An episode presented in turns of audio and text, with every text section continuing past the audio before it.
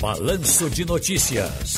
Tá no seu direito. Gente, já estamos na linha com o advogado Paulo Abuana hoje para falar sobre as leis sobre drogas. Doutor Paulo Abuana, muito boa tarde, tudo bem? Boa tarde, Ciro. Você vai bem, meu irmão? Tudo jóia, tudo tranquilo, tudo na santa paz de Deus. Hoje feliz e eu tenho certeza que o senhor vai ficar feliz também, já que o senhor é jornalista de origem, radialista de berço.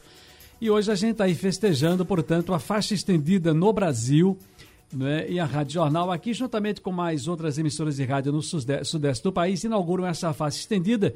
Agora o espectro do rádio vai de 76 até 108, portanto a gente está em 76.1 também, por enquanto em caráter experimental.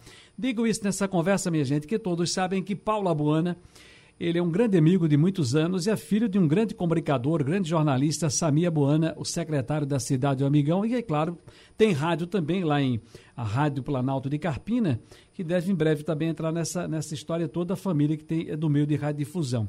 É uma coisa boa para gente, né, Paulo? Mais espaço aí no espectro do rádio para gente. É, é, não tenha dúvida, Siri. Para o ouvinte, né? Eu, eu, eu tô só querendo entender, eu estava te ouvindo Aí, neste momento, eu poderia ouvir a Rádio Jornal no 90.3 e também na outra frequência.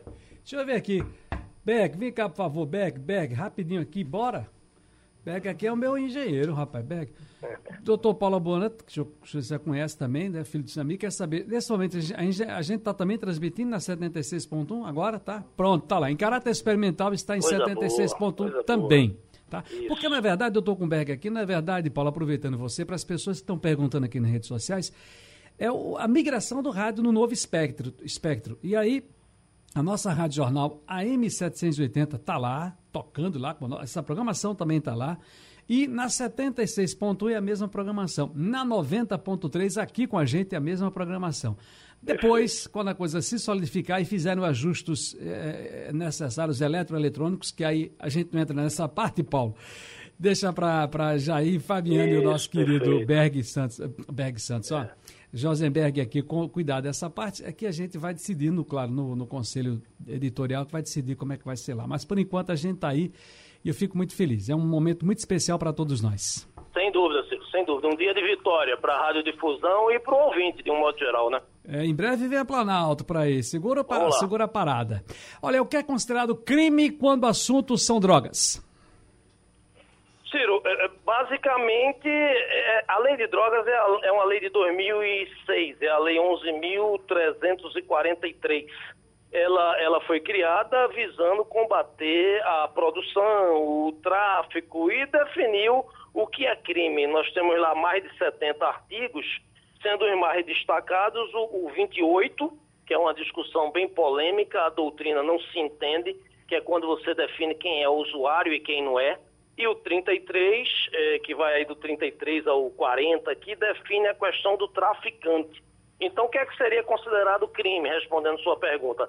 Quem é, é, é, faz a, o, o, o, se encaixa em alguma coisa do tipo penal do artigo 33, que é importar, exportar, remeter, preparar, produzir, fabricar, expor à venda, oferecer, ter em depósito, é bem grande. Qualquer, qualquer droga ou, ou, ou algum é, é, entorpecente ilícito quem for pego nessa situação seria enquadrado no artigo 33 da lei de drogas. Seria considerado traficante e aí é uma pena muito pesada, Ciro, e é um assunto muito polêmico porque a doutrina diverge muito. Quem é traficante, quem é, é usuário, se cabe fiança no tráfico de drogas, se não cabe, se é crime hediondo, se não é. Seria um programa inteiro para a gente debater isso. Mas me permite insistir, uh, uh, como é que a quantidade interfere para definir as penas previstas na lei, então?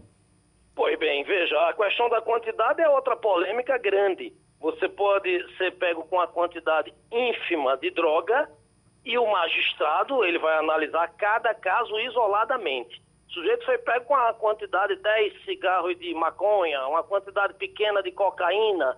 Aí o juiz vai analisar o histórico dele e as condições desse flagrante. Ele tem antecedentes, já foi pego anteriormente, é possível eu entender que esse camarada com essa quantidade tão pequena estava com ela apenas para o uso. Quais são as condições dessa prisão? Se ele é reincidente, já não se considerará uso sob hipótese alguma, mesmo em quantidade pequena, seria tráfico. Se ele não é rescindente, se é a primeira vez, caberá exatamente ao magistrado é, determinar se ele é um traficante ou se ele é só usuário, se aquela droga era para consumo pessoal ou se era para tráfico. Isso está lá no artigo, no parágrafo 2 do artigo 28, Ciro. Mas olha, gente, eu estou aqui, está no seu direito com o doutor Paulo Abuana, falando sobre leis de drogas. Ah, ainda este ano, por aí, bom, o senhor que também já viajou muito, sabe que por aí afora a gente tem vários países, cada um com sua norma referente às drogas. Por exemplo, nós temos Amsterdã, nós temos agora aqui perto da gente Uruguai, mas recentemente, ainda este ano, Nova York aprovou a legalização da maconha, sendo o 15º estado norte-americano a permitir o uso recreativo da droga.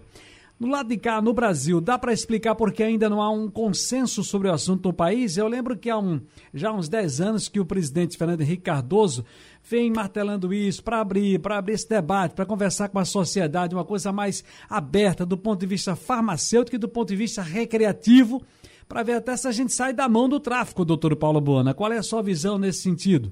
Ciro, isso dá um debate que sai fogo porque se você for analisar é, é, é, sem partidarismo, sem paixão, a, a, maconha, por exemplo, ela já está sendo usada medicinalmente. Isso. E como você bem colocou, em vários países ela é permitido o uso recreativo dentro de condições estabelecidas. Por que isso não avança no Brasil?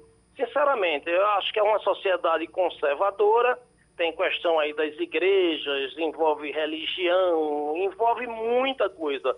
Então você vai ter bons argumentos de um lado e de outro. Quem acha isso, que isso nem devia se cogitar, diz que isso vai aumentar o tráfico, que isso é uma loucura.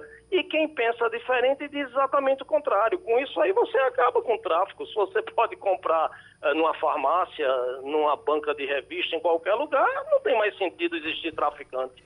É, um, é um tema muito polêmico, Ciro. Eu, eu realmente vejo bons argumentos dos dois lados. É, eu, eu, ontem coloquei no programa da, da, televisão, no Povo na TV, repercutimos, na verdade, colocamos algumas imagens daquele caso terrível, naquele, como os, os sociólogos estão colocando, e alguns homens da, da corporação, até mesmo lá em, no Rio de Janeiro, colocando como um desastre, uma tragédia que aconteceu no Rio de Janeiro.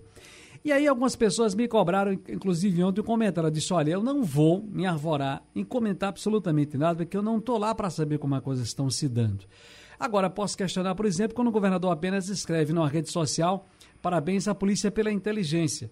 Quando há inteligência, não há um caos enorme daquele. Do mesmo jeito, sou obrigado a entender na, na voz da, da, do, da corporação quando diz o seguinte: olha, nós precisamos agir, que a coisa está passando dos limites. Tem verdadeiras cidadelas nos morros, especialmente no Jacarezinho, Alemão, enfim, Santa Marta. Quem foi ao Rio de Janeiro sabe do que eu estou falando. As pessoas falam muito da Rocinha. A Rocinha não é o problema mais. A situação está muito em outros locais. E temos aí que eu vi também o pessoal dos direitos humanos, as famílias, as pessoas que estavam lá e viveram esse caos terrível, essa letalidade de 25 pessoas, inclusive um agente é, da, da segurança pública, filho único, pai de família, que também perdeu a vida nessa história toda. Já dá para fazer, tenho certeza que o senhor também não está lá, mas faz uma, uma avaliação sobre esse caso, doutor Paulo. O senhor tem trocado ideias com seus colegas sobre isso? Na minha opinião pessoal, Ciro, uma operação dessa, ela se configura num desastre. A polícia dispõe hoje de inteligência, de equipamentos e de um material humano altamente qualificado e competente que poderia é, entrar em determinado local e conseguir capturar, conseguir prender quem efetivamente deva ser preso sem precisar de um estrago desse. Agora, como você muito competentemente colocou, tem os dois lados. É uma situação que ninguém recebe a polícia com flores. Você tem lá a camarada de fuzil na mão e é o primeiro sintoma de que tem polícia, a, bala come no centro. Então, é, é, muito difícil, isso tem que ser analisado isoladamente. Agora, acho que o governador foi de uma infelicidade grande e isso é muito bom para jogar para a população, para jogar para arquibancada, sabe, Ciro? Ninguém defende bandido, acaba que está na rua com um fuzil, traficando, assaltando, ele não espere coisa boa. Ele tem que pagar pela ação, pela opção que ele fez, porque aí você não vai me falar só de problema social. É uma opção dele estar tá com aquele fuzil traficando. mas ninguém pode bater palmas para uma situação onde morrem uma quantidade de seres humanos como essa que aconteceu no Rio, né, Ciro? Está no seu direito, doutor Paulo Albana. Muito obrigado pela participação. Um grande abraço e bom fim de semana. Para você também, meu irmão. Um abraço, tudo de bom.